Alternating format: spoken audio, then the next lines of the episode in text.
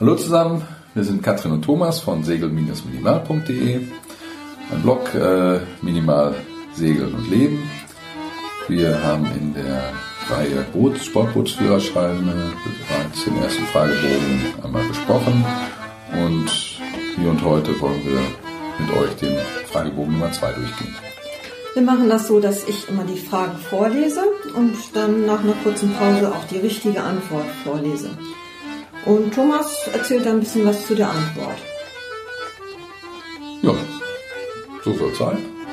Ja, dann fangen wir an. Wir fangen an mit Frage 243. Was versteht man in der terrestrischen Navigation unter einer Peilung? Die Antwort ist das Feststellen der Richtung eines bekannten feststehenden Objektes durch Winkelmessung. Ja, terrestische Navigation. Terra steht im Lateinischen für Erde oder Land. Wir sind also mit der Navigation irgendwo am Erdboden Boden unterwegs. Also kein GPS und keine Astronavigation. Und für eine Peilung brauchen wir schon mal erstmal einen feststehenden Ort, dessen Position uns bekannt sein muss. Das heißt, es sollten Dinge sein, die wir auf unserer Seekarte äh, eingezeichnet haben und die wir erkennen können. Das könnten Tonnen, Leuchttürme, Windräder, Schornsteine etc. sein.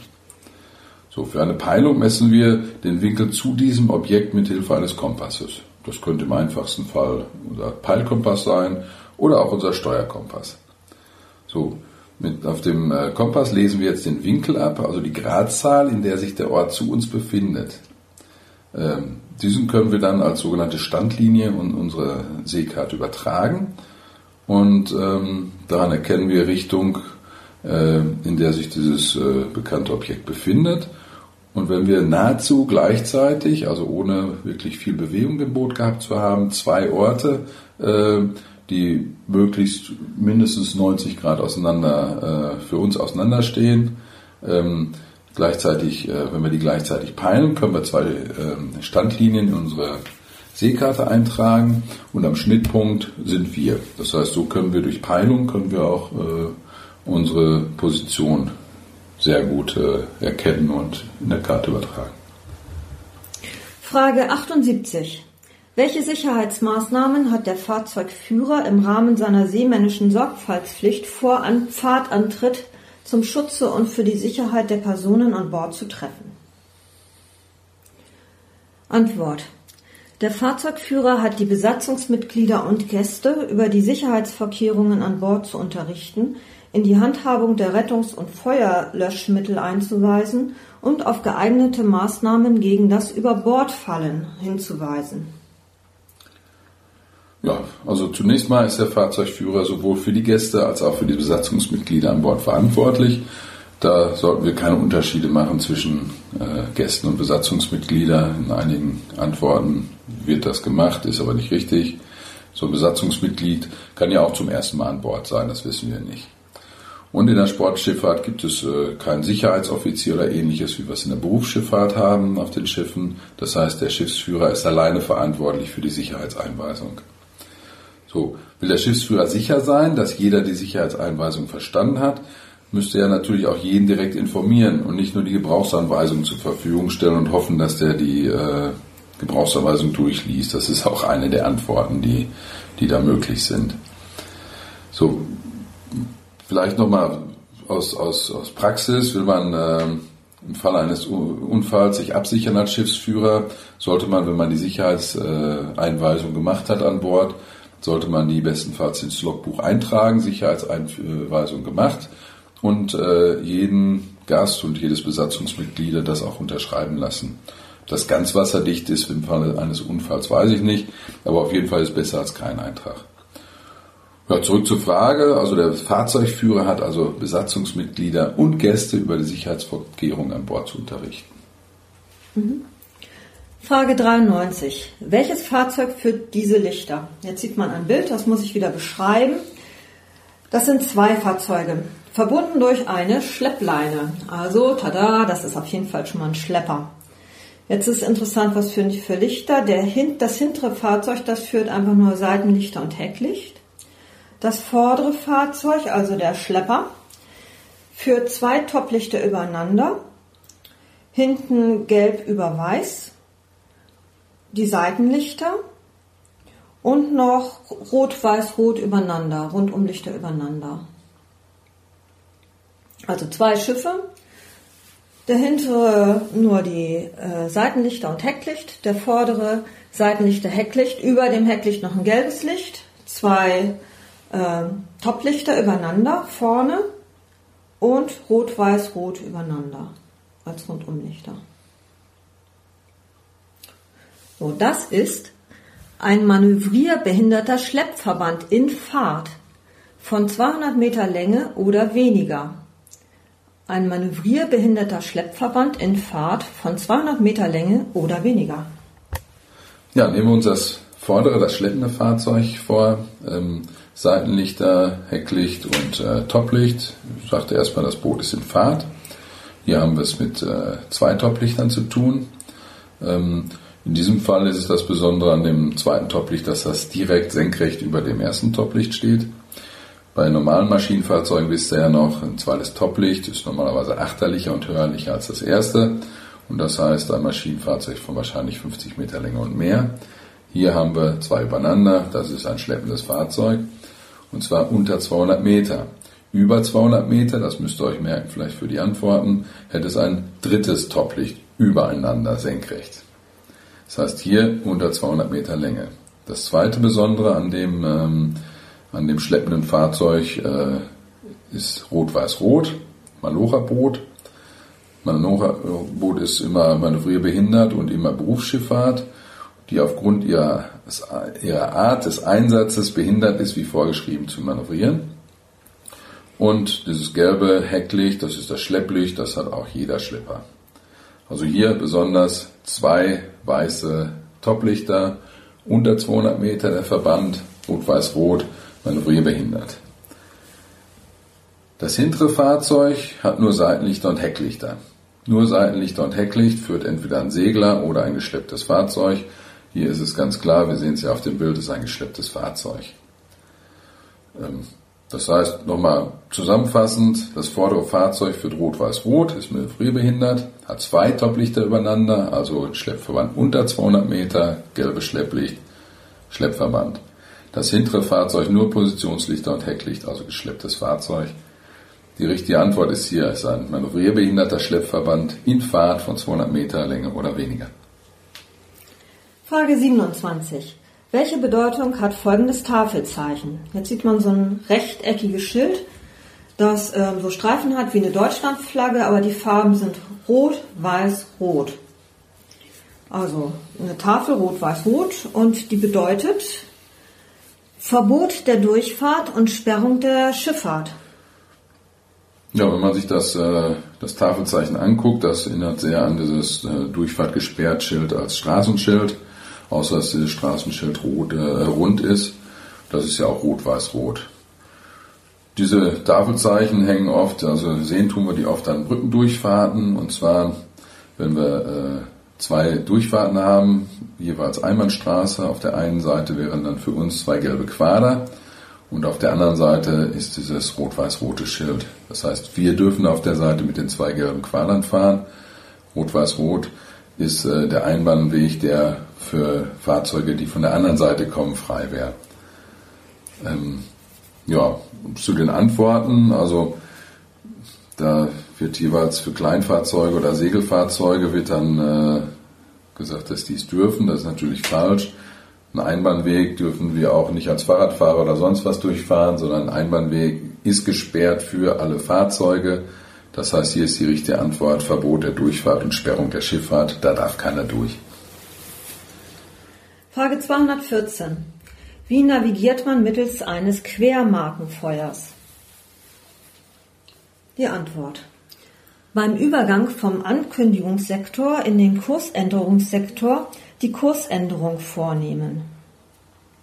Ja, Quermarkenfeuer steht, wie der Name schon sagt, quer zur Fahrtrichtung. Das heißt, wir haben es auf der Seite. Äh, es hat meist, es muss nicht immer sein, einen farbigen Kursänderungssektor und äh, beidseitig davon weiße Ankündigungssektoren. Das heißt, kurz bevor wir den, äh, den Kurs ändern müssen, sehen wir den weißen Ankündigungssektor und äh, wenn dann der Kursänderungssektor, also der farbige Teil erscheint, müssen wir den Kurs ändern. Die Antwort ist somit klar. Beim Übergang vom Ankündigungssektor in den Kursänderungssektor nehmen wir die Kursänderung dann auch wirklich vor. Frage 232. Welche Angaben enthalten die Nachrichten für Seefahrer NFS und die Bekanntmachungen für Seefahrer BFS? Antwort. Sie enthalten alle Veränderungen hinsichtlich Betonung, Befeuerung, Wracks, Untiefen sowie andere die Schifffahrt betreffende Maßnahmen und Ereignisse. Ja, ich fange hinten an beim BFS, also bei den Bekanntmachungen für Seefahrer. Die Bekanntmachungen für Seefahrer werden von den Wasser- und Schifffahrtsämtern herausgegeben. Und dort werden kurzfristig Änderungen an Schifffahrtszeichen, Signalanlagen oder am Fahrwasserverlauf bekannt gegeben.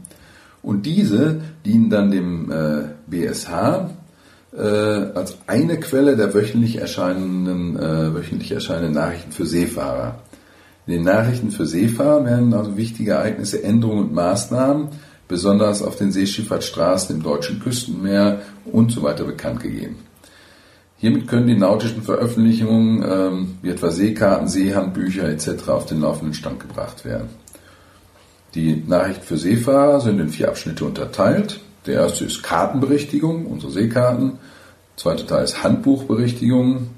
Der dritte Teil ist Katalogberichtigung und Teil 4 sind dann Mitteilungen.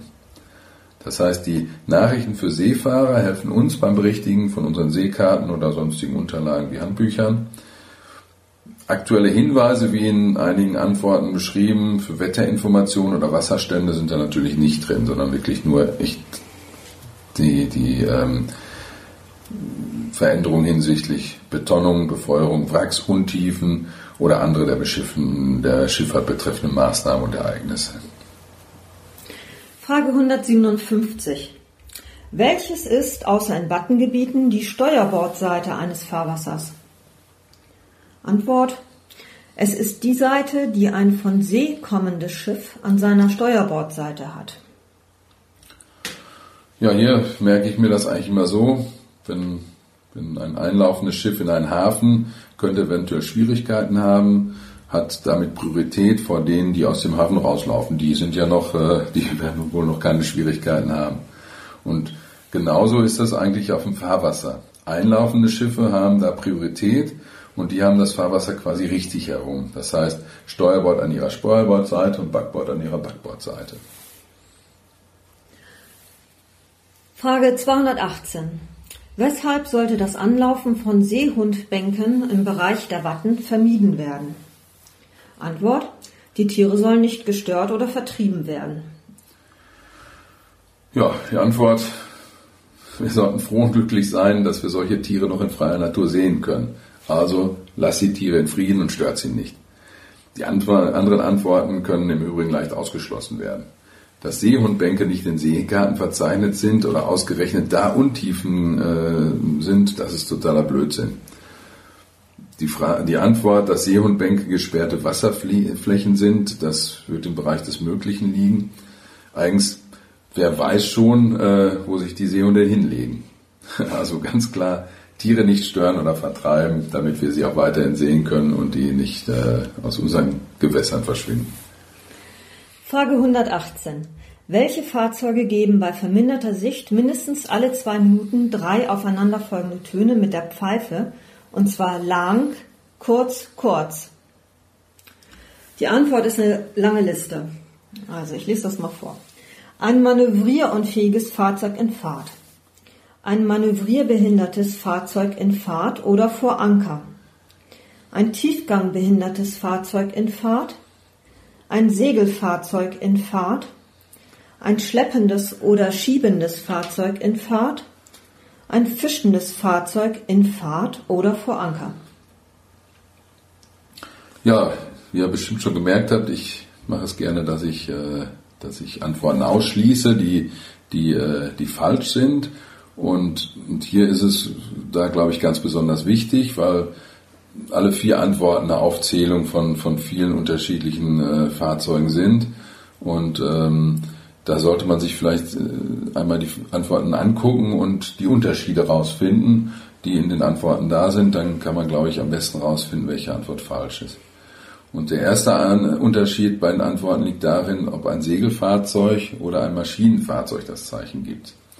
So, und da wissen wir ja, ähm, Maschinenfahrzeuge, die geben zwei lange Töne, mindestens alle zwei Minuten, ganz normale Maschinenfahrzeuge in Fahrt. Das sind Segelfahrzeuge. Das heißt, der erste Unterschied Segelfahrzeuge. Bei den zweiten, äh, der nächste Unterschied dann, wenn man nur noch die Segelfahrzeugantworten äh, nimmt, das ist, ob ein geschlepptes Fahrzeug das äh, Zeichen gibt oder nicht. Ja, die geben ähm, einen langen und drei kurze Töne, geschleppte Fahrzeuge.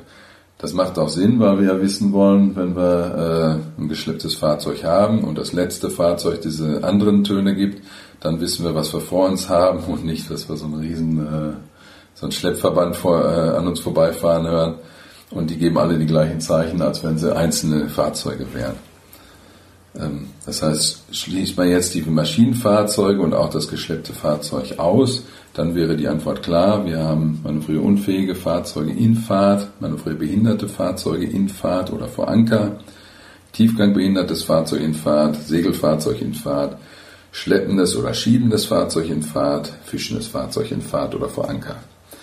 Hier muss man leider mal wieder ein bisschen auswendig lernen, dass man, äh, dass man sich die Töne alle irgendwie merkt. Aber ganz klar, geschleppte Fahrzeuge und schleppende Fahrzeuge, die sollten auf jeden Fall unterschiedliche Töne haben. Ähm, das muss man auf jeden Fall wissen. Und da kann man schon 50 Prozent rausfinden. Der Rest ist dann auswendig lernen. Frage 100. Welche Lichter führen manövrierunfähige Fahrzeuge von 12 und mehr Meter Länge in Fahrt ohne Fahrt durchs Wasser? Antwort. Zwei rote Rundumlichter senkrecht übereinander. Ja, wenn man sich die Frage anguckt, scheint die erstmal ganz einfach zu sein. Die hat es aber meiner Meinung nach in sich. Und zwar der Halbsatz in Fahrt ohne Fahrt durchs Wasser. Und das müsst ihr euch jetzt, glaube ich, merken. Also manövrierbehinderte, manövrierunfähige und fischende Fahrzeuge führen Seitenlichter und Hecklicht nur, wenn sie Fahrt durchs Wasser machen. Die anderen, also Segelfahrzeuge, Maschinenfahrzeuge, schleppende oder geschleppte Fahrzeuge, die müssen nur in Fahrt sein. Also die einen, die manövrierunfähigen, behinderten, fischenden Fahrzeugen, nur wenn sie Fahrt durchs Wasser machen.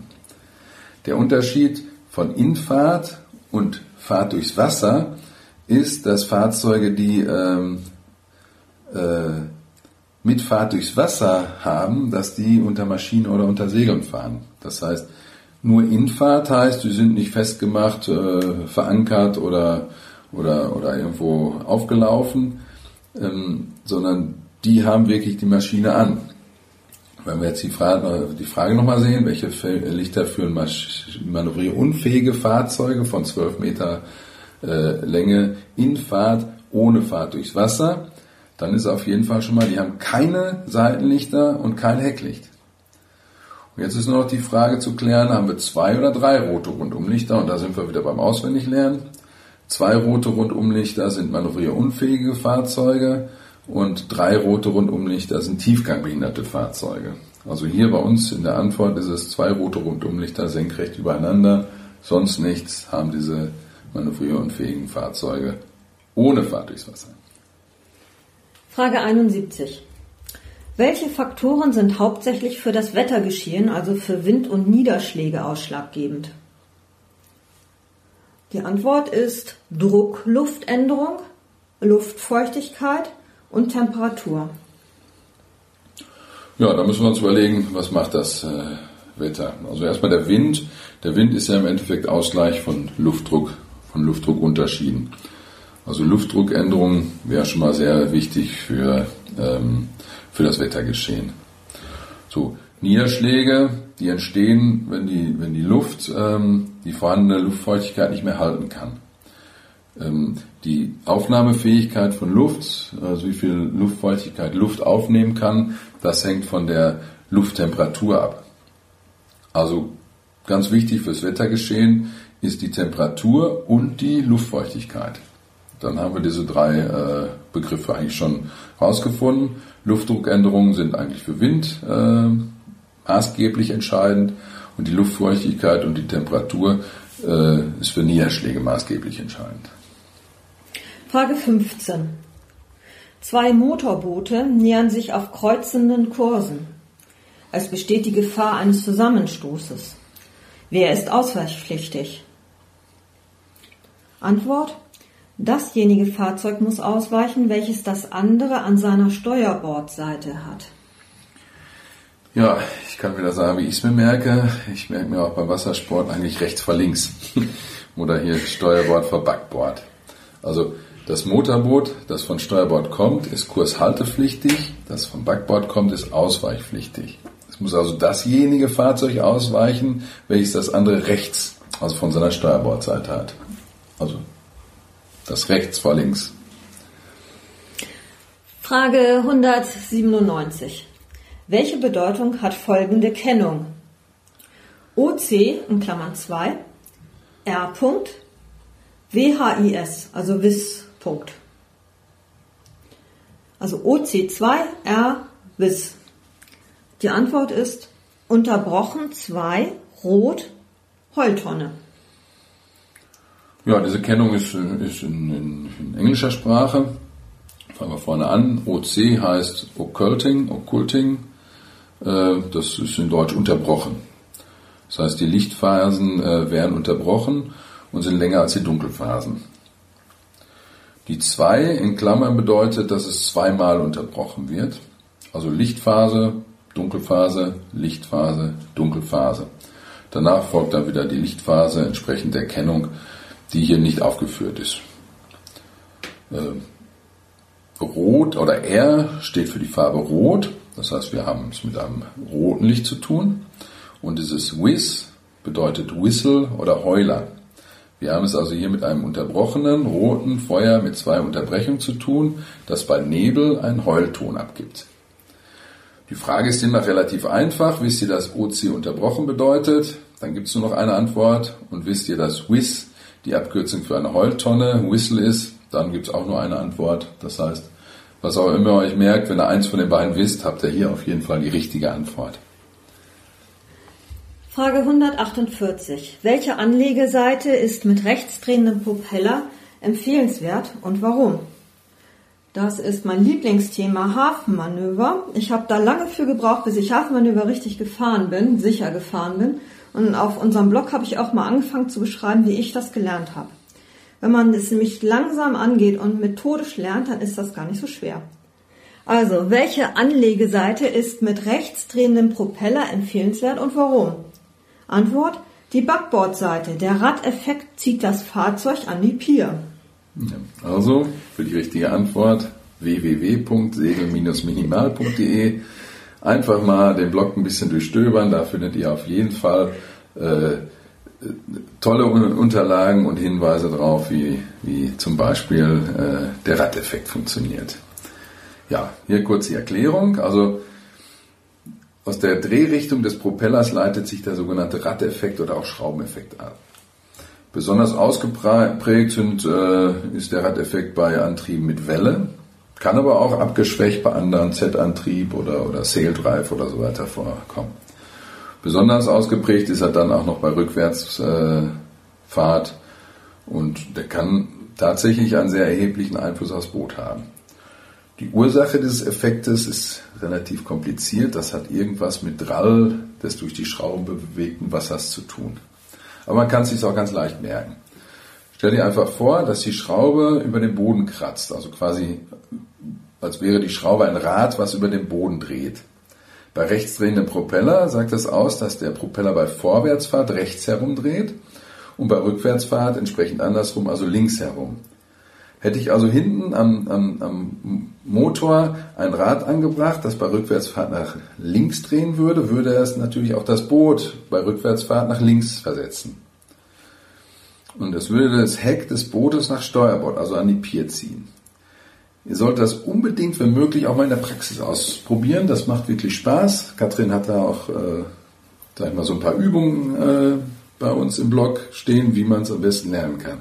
Richtig eingesetzt kann der Radeffekt uns das Leben auf jeden Fall ungemein erleichtern. Also nochmal, damit es drin bleibt, der rechtsdrehende Propeller ist bei Rückwärtsfahrt linksdrehend und zieht das Boot rückwärts mit dem Heck an die Pier, wenn dieser auf Backbord ist. Also rückwärts dreht er nach links. Frage 181. Welche Höchstgeschwindigkeit darf vor Stellen mit erkennbarem Badebetrieb außerhalb des Fahrwassers in einem Abstand von 500 Meter und weniger vom Ufer nicht überschritten werden? Antwort 4,3 Knoten. Ja, da muss ich leider sagen, sorry, auswendig lernen. Als ich den Fragebogen jetzt nochmal zum Test gemacht habe, war das natürlich auch die Frage, die ich mal wieder falsch gemacht habe. Also das müsst ihr euch leider merken. Bei Badebetrieb 4,3 Knoten Höchstgeschwindigkeit. Ja, das waren die ersten 15 Fragen des, äh, des Fragebogen 2. Ähm, wir machen jetzt eine Pause und äh, die nächste. Die wir bemühen uns. genau, den Fragebogen äh, Teil 2 gibt es in den nächsten Tagen von uns. Ähm, bleibt dran, lernt und ja, bis zum nächsten Mal. Eure Katrin und Thomas von segel-minimal.de. Tschüss.